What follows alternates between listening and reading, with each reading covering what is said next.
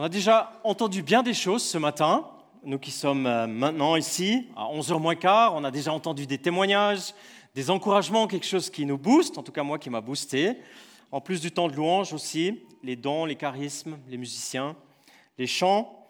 Et on a entendu ce témoignage de deux jeunes femmes qui veulent servir Dieu, ici, mais ailleurs aussi.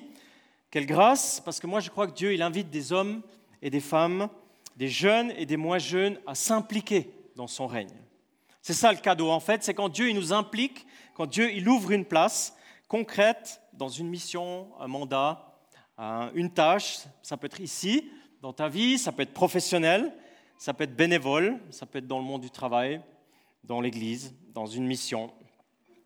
Dans le temps qu'on vit, moi je crois que le temps il est limité et c'est une certitude c'est de cette, question qu'on a à se poser régulièrement, où est ma place? Comment est-ce que je peux m'impliquer dans le royaume de Dieu? Quels sont mes ateliers, mes endroits euh, où Dieu aimerait, le Seigneur aimerait me préparer un mandat pour lui Alors je l'ai dit, on a entendu parler de deux aspects ce matin, deux mandats.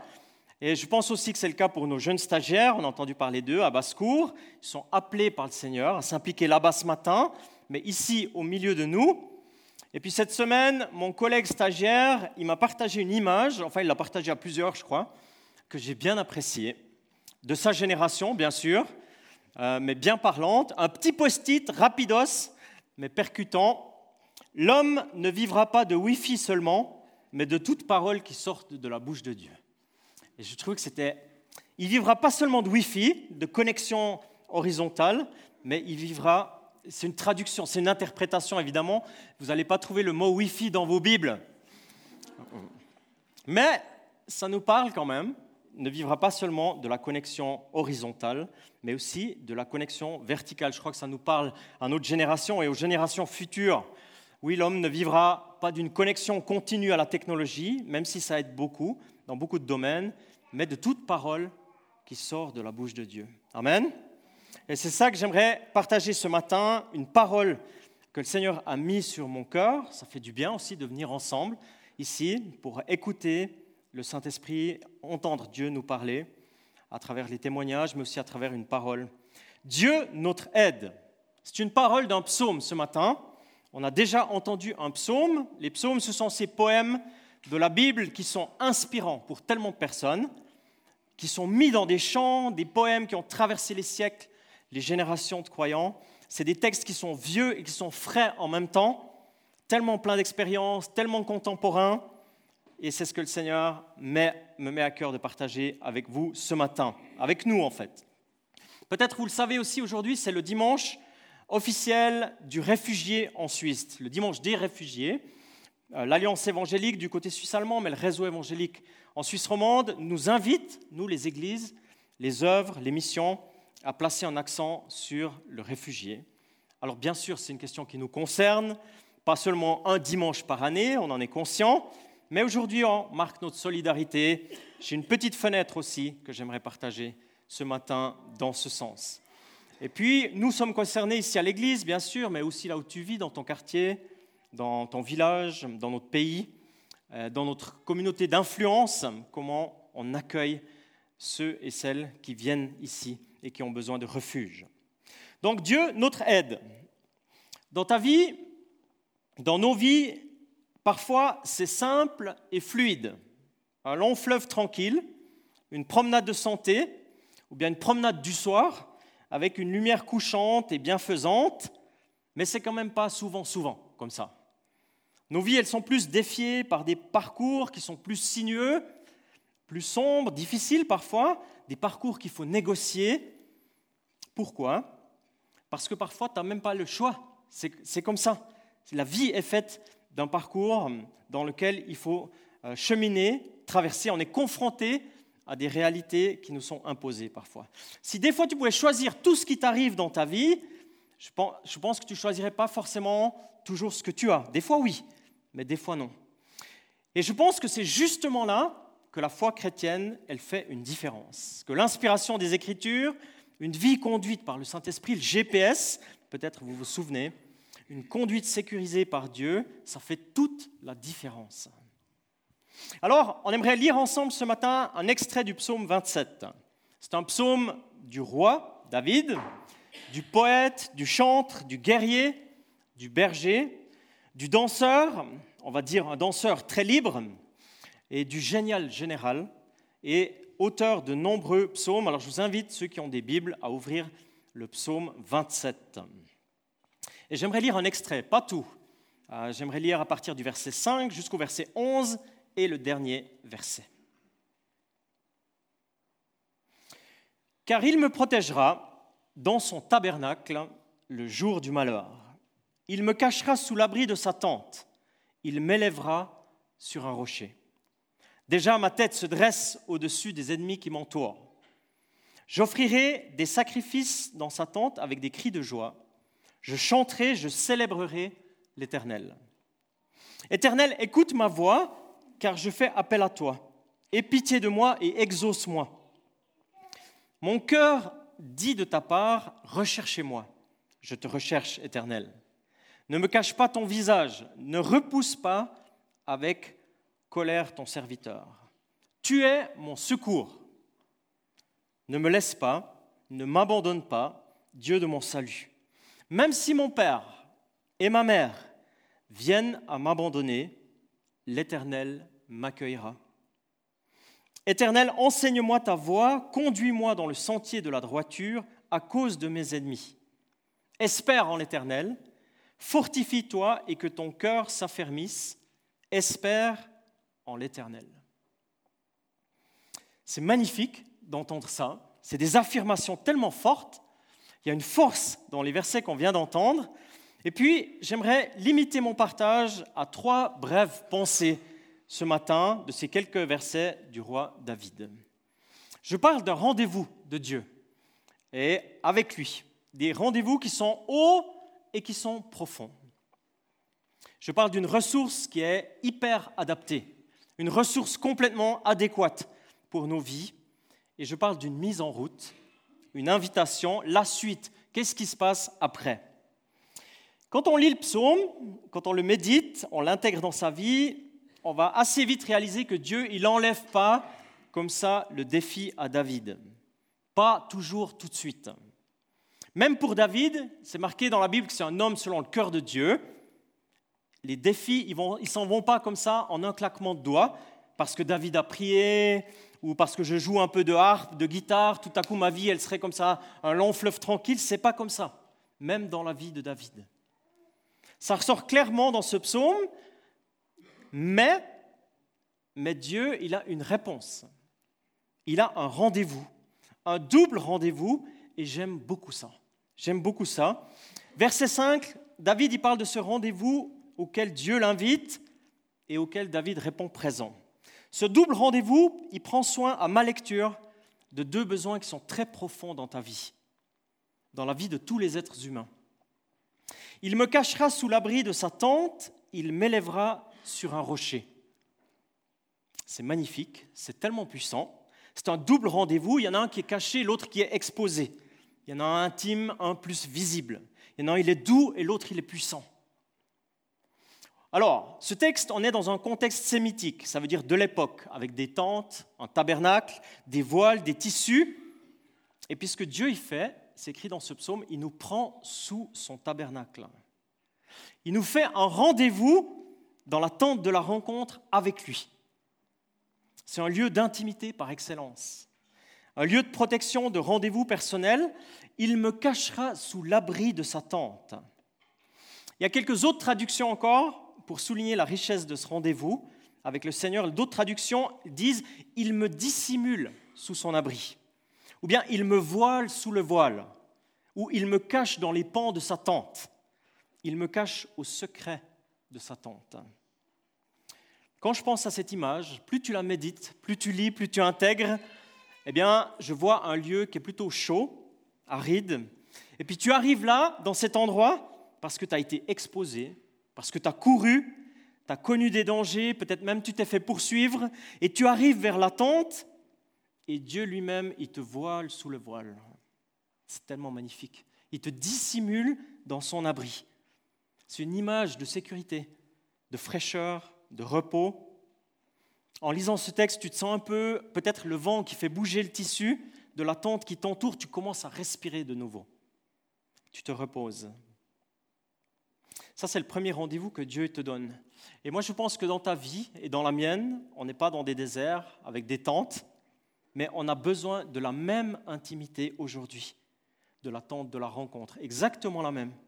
Parce que parfois dans ta vie, tu cours, tu te fais poursuivre, tu es exténué, tu connais des pressions, des dangers, parfois de l'hostilité, parfois des agressions, et tu as besoin d'un lieu de repos profond, calme, comme une sorte de tente de la rencontre, un lieu d'intimité avec Dieu par le Saint-Esprit, aujourd'hui, protégé. Amen. Moi, je crois que tu as besoin de ça. Et tu le trouves, et je le trouve, dans la prière, dans ma connexion avec Dieu, dans la louange, dans le dialogue avec mon Père céleste, mon vrai Père. Tu retrouves cette tente, une tente de la rencontre. Et c'est tellement magnifique comme lieu de protection, c'est tellement ce que Dieu il aimerait t'offrir, ou bien il aimerait nous redire aujourd'hui, que chaque jour, cette tente, elle est disponible.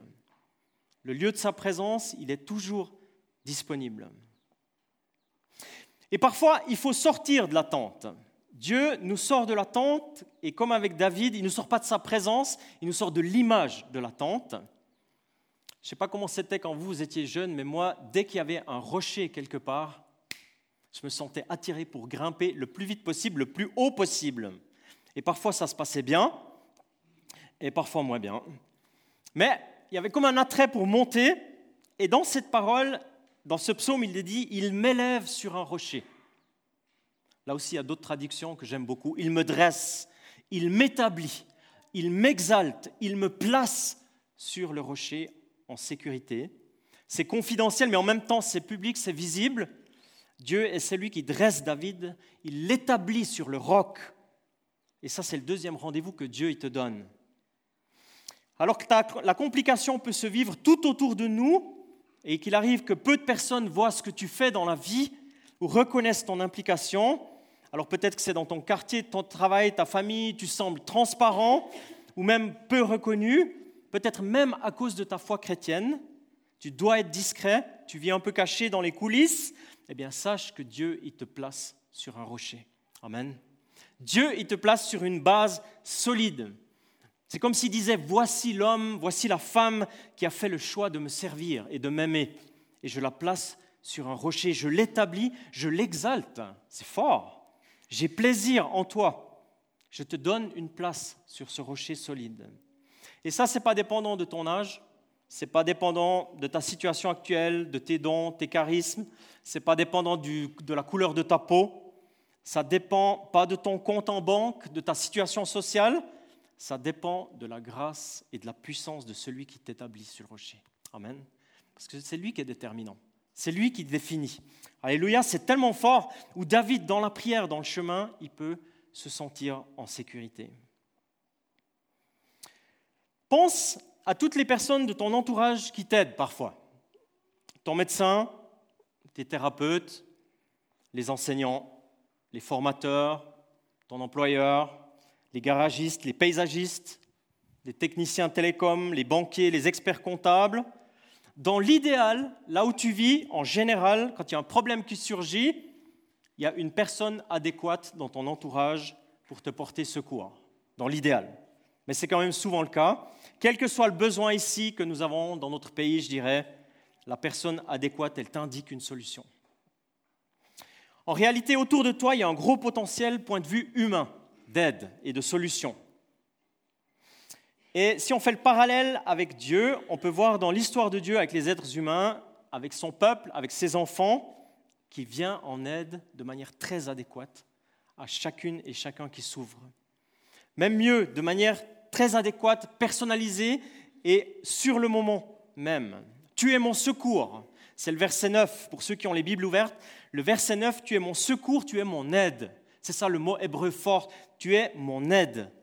Tu es la réponse adéquate à mes soucis, à mes interrogations profondes, à mes problèmes insolubles. Dieu, mon aide. Adonai Esra. C'est ça le mot, mon aide, ma ressource, mon soutien, mon secours. Quand tu sais plus quoi faire dans ta vie, quand je suis démuni, quand je suis faible, quand je suis dans la souffrance, malade ou effrayé, eh bien Dieu s'approche de toi et il t'offre son aide, sa présence, son appui, ses idées qui sont fraîches, qui sont un encouragement, et c'est très très bon, c'est très très bon. Hébreu, c'est le Nouveau Testament, reprend cette idée, cette affirmation, et en Hébreu 13, le verset 6, il est dit, Le Seigneur est mon aide, je n'ai peur de rien. Que peut me faire un homme? Le Seigneur est mon aide, je n'ai peur de rien. Que peut me faire un homme? Alors de tout temps, et à travers les Écritures, Dieu se révèle comme une aide. Encore Dieu notre aide, celui qui s'approche, celui qui connaît mes circonstances, et c'est tellement bienfaisant, tellement bon de lui appartenir. Si on remonte un peu dans la Bible, même assez loin en fait, bien avant l'histoire de David, bien avant les psaumes, on rencontre un grand leader en fait dans la Bible de l'histoire de Dieu, c'est euh, le leader Moïse. Et Moïse, il avait deux fils. Euh, vous connaissez peut-être son histoire, il n'était pas dans son pays pendant un long moment, il était à l'étranger, il avait nommé ses fils Gershom et puis Eliezer. C'était comme ça qu'il les avait nommés. Gershom, ça veut dire étranger là. Et Eliezer, c'est la même racine que Ezra, ça veut dire Dieu est mon aide. Ça remonte à très très loin, mais la vérité c'est la même. Dieu est mon aide lorsque je suis à l'étranger. Lorsque je suis réfugié dans un pays qui n'est pas le mien, par exemple, ou dans un groupe qui n'est pas le mien, eh bien Dieu, il est mon aide. Alors dans cette journée, je l'ai dit tout à l'heure, dans ce contexte actuel, je souhaite ouvrir une petite fenêtre. Elle sera petite, du dimanche du réfugié. On est bien concerné, bien sûr, dans notre vie ici, dans notre pays, ici à l'Église, pas seulement le dimanche 17 juin, mais dans notre vie quotidienne. Et j'aimerais donner la parole très brièvement à deux femmes aussi, que nous ne connaissons pas, mais qui sont venues en Suisse et qui, parlent un peu de leur venue. elle avait même pas trois ans, deux ans, elle avait deux ans et demi, donc euh, c'était très très difficile. J'avais peur, pas pour moi-même, c'était pour mes enfants parce qu'ils étaient petits. Donc euh, à pied, on a mis euh, notre fille sur le dos de mon mari et j'avais la main de mon fils. On a marché pendant longtemps, 10 heures de soir jusqu'à 9 heures du matin, euh, sur les montagnes. C'était. Ensuite, je connaissais personne. Donc, du coup, on te largue dans la rue comme ça. Donc on, dit, on te dit de te débrouiller. Bon, heureusement pour moi, on parle français en Suisse. Si c'était dans un pays où on ne parlait pas français, je ne sais pas qu'est-ce que je serais devenu. Le... J'étais là, je regardais, moi j'ai dit, mais je vais commencer par où? J'ai une expérience, on était dans un arrêt bus euh, en attendant le bus qui vient. La dame, elle a vu euh, ma fille qui était en train de parler avec son frère et du coup, elle m'a demandé euh, vous, venez d'où Et j'ai dit Afghanistan. Elle était choquée. Et elle a dit Ah, vous êtes musulman J'ai dit oui. Elle n'a rien dit. Même je me sentis qu'elle a détesté. Mais des fois, ça arrive. Ce qui m'a aidé euh, à tenir les coups, c'est l'église. Donc chaque fois, euh, il s'approchait de moi, euh, il me faisait des câlins. Donc ils ont prié aussi, ils priaient aussi pour moi, pour que les choses aillent vraiment au bon train. Amen. Ce qui m'a aidé à tenir le coup, c'est l'Église. C'est des personnes qui m'ont accueilli, qui m'ont rencontré, et je crois que Dieu veut venir en aide à toutes ces créatures quelle que soit leur couleur, leur provenance, leur conviction. Et nous, les disciples de Jésus, les chrétiens, on a un rôle important. Dieu nous envoie, on a eu l'oreille fine, on a entendu ça, hein, c'est l'Église au sens large du terme, bien sûr. J'ai pas prévu ça, en fait, mais j'ai l'impression que ce serait bien que quelqu'un prie pour ça, pour notre accueil ici. On est dans plusieurs ministères d'accueil d'étrangers, et puis je lance comme ça une question est-ce que quelqu'un serait d'accord de prier pour soi Venir devant et prier pour que des personnes qui viennent en Suisse puissent trouver l'amour de Dieu aussi à travers notre Église Est-ce qu'il y a quelqu'un qui voudrait prier ça? Qui a ça à cœur pour que notre Église en soit un accueil et un terrain favorable pour l'accueil des personnes? Il y en a plusieurs même. Très bien. Euh, viens, Elisabeth, tu peux aussi prier parce que Débarra, elle va partir au Kyrgyzstan bientôt. Elle va devenir elle-même euh, étrangère là-bas. Et puis, c'est bien si on est en duo, en stéréo. Seigneur, je te remercie parce qu'on a cette possibilité de recevoir des gens qui viennent d'un endroit reculé qui ne nous est pas accessible. Des gens qui viennent d'un endroit où c'est difficile et dangereux d'aller, mais qui viennent, qui, qui nous sont envoyés par toi. Seigneur, je te demande de nous donner la sagesse et le cœur ouvert de les voir comme toi tu les vois, de les accueillir comme, euh, comme des voisins, comme des collègues de travail, mais avec un cœur ouvert, Seigneur. Donne-nous cet amour, donne-nous de partager, donne-nous de parler, donne-nous de ne pas se retenir hein, et donne-nous de, les inviter chez nous. Hein. Seigneur, donne une place dans nos cœurs. Aide-nous aussi à gérer nos priorités, à faire de la place pour eux. Et je te demande d'agir au travers des, des connexions, mais je te demande aussi d'agir dans les cœurs des étrangers qui sont ici, que s'ils sont ici, ils ont la possibilité d'entendre parler de toi, qu'il y ait quelque chose qui se passe parmi les étrangers qui rendent jaloux les, les non-croyants de la Suisse, et, et qu'on puisse voir ton, ton œuvre se réaliser, que ta gloire, elle puisse être manifestée. En ton nom, Jésus. Amen. Amen, Seigneur.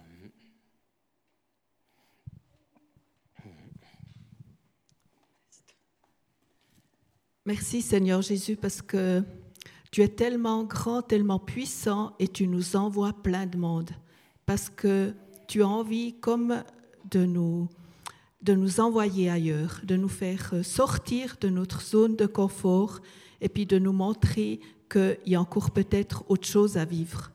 Seigneur Jésus, j'aimerais te demander que tu ouvres nos cœurs, que tu les remplisses d'un amour renouvelé, cet amour qui vient de toi, ce regard qui vient de toi, ces sentiments qui viennent de toi vis-à-vis de, des personnes étrangères que tu nous envoies. Merci Seigneur Jésus parce qu'on veut les bénir en ton nom. Et j'aimerais dans ce sens aussi te remettre euh, nos priorités, te remettre aussi toute euh, notre façon de voir et de vivre et te demander Seigneur, viens comme diriger toute notre vie. Et je te remets aussi les responsables politiques, Seigneur Jésus, en te demandant là aussi qu'il y ait comme des interrogations qui sont nouvelles, comme des, des certitudes qui viennent s'installer, que nous avons encore autre chose à vivre et à découvrir. Nous voulons te laisser agir, Seigneur Jésus, et merci pour ce que tu vas faire au milieu de nous. Et je bénis toutes les personnes qui sont d'origine étrangère au milieu de nous et encore toutes celles qui vont nous rejoindre. Amen. Amen.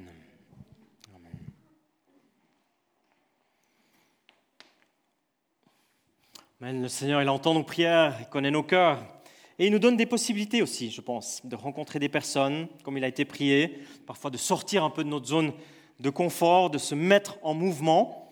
Et c'est un peu le dernier thème que j'aimerais aborder par ce psaume, parce que je crois qu'une des thérapies de Dieu pour nos vies, dans l'adversité, parfois l'hostilité, c'est la mise en route. Ça a été, je pense, la thérapie de Moïse, de David, aussi du prophète Élie, peut-être vous vous souvenez, des disciples du Nouveau Testament, parce que Dieu te dit, il y a des choses à vivre. Il y a des choses à vivre. Il y a une mise en route qui connecte à Dieu. Un mouvement qui est dynamique, qui est le contraire de rester statique et qui permet la vie, je le crois vraiment de ne pas rester centré sur nous-mêmes, de ne pas rester centré sur les pressions qui nous entourent, les problèmes, les complications. Bien sûr, on ne va pas les nier, on l'a dit, hein, même, dans le psaume, c'est comme ça. Mais Dieu, il te met en mouvement, il, t'invite. Et c'est le cas ce matin, je crois que Dieu, le Seigneur te dit, ne reste pas statique dans ce que tu vis de compliqué. Ne reste pas statique. Mets-toi en mouvement, bouge, agis, réagis. Mets-toi en action, sois proactif, sois proactive. Et je crois que Dieu dit peut-être à toi, en tout cas à l'une ou l'autre personne ce matin, très spécifiquement, qui est venue, Dieu te dit, je suis plus grand que tes problèmes. Je suis plus puissant que ton contexte, que ton défi, ce que tu vis. Je suis plus grand que tes problèmes. Amen. Alors, commencer cette mise en route? Comment? Comment se décentrer de son vécu qui n'est peut-être pas simple Alors, j'ai trois pistes et c'est le psaume qui les donne. La piste 1, c'est au verset 6. Et c'est au futur. Dans l'hébreu original, c'est au futur. C'est une proclamation de ce qui va se faire dans ma vie dans le futur. J'offrirai, je chanterai et je célébrerai. C'est une proclamation en fait. Et David, il nous a montré le chemin dans les circonstances qui étaient les siennes. Je décide que dans le futur, j'offrirai. Ça veut dire je suis généreux, je chanterai et je célébrerai. En d'autres termes, je me centrerai sur toi, Seigneur, sur ce que tu fais, sur ton règne. Piste 2, c'est au verset 11. Enseigne-moi ta voie, conduis-moi dans le sentier. Autrement dit, je me mets en route et j'ai besoin que tu me conduises. J'ai besoin de toi, Seigneur. Saint-Esprit, GPS illumine, montre. Sors-moi de cet endroit ici, conduis-moi ailleurs si c'est nécessaire. En tous les cas, c'est mon cœur, c'est ma prière que tu me conduises sur le sentier pour aller ailleurs, là où tu m'attends. Piste 3, c'est au verset 14, et je termine, espère en Dieu. Fortifie-toi, que ton cœur s'affermisse. J'aime beaucoup ça, que ton cœur s'affermisse, qu'il y a une force dans ton cœur, une ligne directrice qui est ferme, qui vient de Dieu lui-même. Il y a de la douceur, puis en même temps, il y a de la puissance, de la fermeté il y a de la détermination qui est centrée sur Dieu. Amen. C'est les trois pistes que Dieu suggère ou que ce psalmiste, le psalmiste suggère. Un, c'est j'offrirai, je célébrerai, je proclamerai. Deux, c'est enseigne-moi, montre-moi comment aller d'un endroit à l'autre. Et trois, qu'il y ait une détermination, sainte détermination dans mon cœur, une force de l'espérance. Amen.